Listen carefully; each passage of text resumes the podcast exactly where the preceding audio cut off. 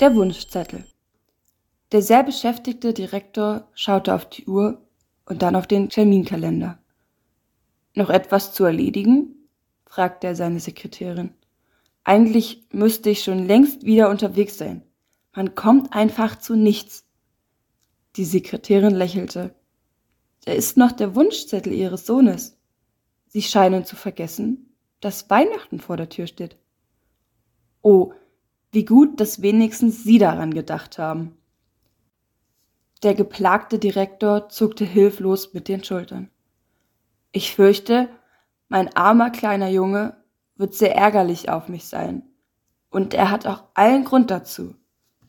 In den letzten Wochen war aber auch alles wie verhext. Ich konnte mich kaum der Familie widmen. Wenn ich von den Terminen und Besprechungen nach Hause komme, schläft mein Sohn bereits. Nun soll er wenigstens zu Weihnachten etwas Hübsches bekommen. Aber ich habe leider keine Zeit. Könnten Sie das nicht für mich erledigen? Auf das Geld soll es mir bestimmt nicht ankommen. Der Kleine hat einfach einen Anspruch auf ein hübsches Geschenk. Ich verlasse mich da ganz auf Sie. Die Sekretärin schaute ihren Chef schweigend an. Dann sagte sie mit einem feinen Lächeln Wie Sie wissen, übernehme ich auch Aufgaben dieser Art im Allgemeinen gern, aber in diesem Falle kann ich Sie wirklich nicht vertreten.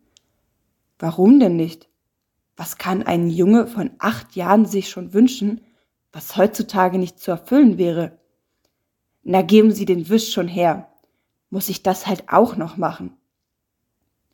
Die Sekretärin reichte ihrem Chef wortlos den Wunschzettel seines Sohnes, und dieser las Lieber Vater, zum Weihnachtsfest wünsche ich mir, dass du im neuen Jahr täglich mindestens eine halbe Stunde Zeit für mich hast. Sonst nichts. Dein Sohn Dieter.